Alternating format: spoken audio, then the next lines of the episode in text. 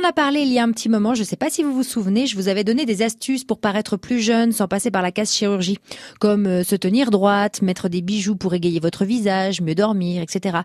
Mais des astuces, j'en ai encore plein dans ma hotte, donc on va passer deux jours à tenter de se rajeunir, tout du moins en donner l'illusion. Commençons par se donner un effet bonne mine. Alors pour conserver un teint de pêche, la poudre de soleil va devenir votre arme secrète. Ce geste beauté va sculpter votre visage l'air de rien. Vous devez l'appliquer au pinceau en dessinant un 3 sur chaque côté du visage et le tour est joué. Tentez l'effet Botox en redessinant vos sourcils au crayon, en ton sur ton, en insistant sur le long de la ligne supérieure pour leur apporter de la matière, et vous verrez alors un regard plus ouvert, plus frais, plus pétillant.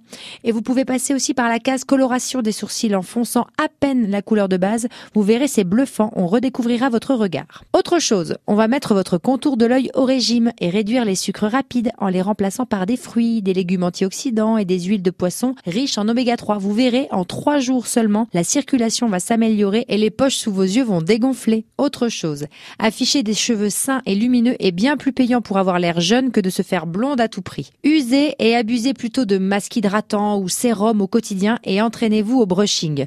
Une étude britannique pour laquelle des personnes devaient deviner l'âge d'une femme juste en regardant l'arrière de sa tête a montré que lorsqu'on a les cheveux soignés, on paraît plus jeune de 4 ans. Ça vous fait déjà pas mal de choses à appliquer pour aujourd'hui. On se retrouve demain sans faute pour la suite. Gros bisous.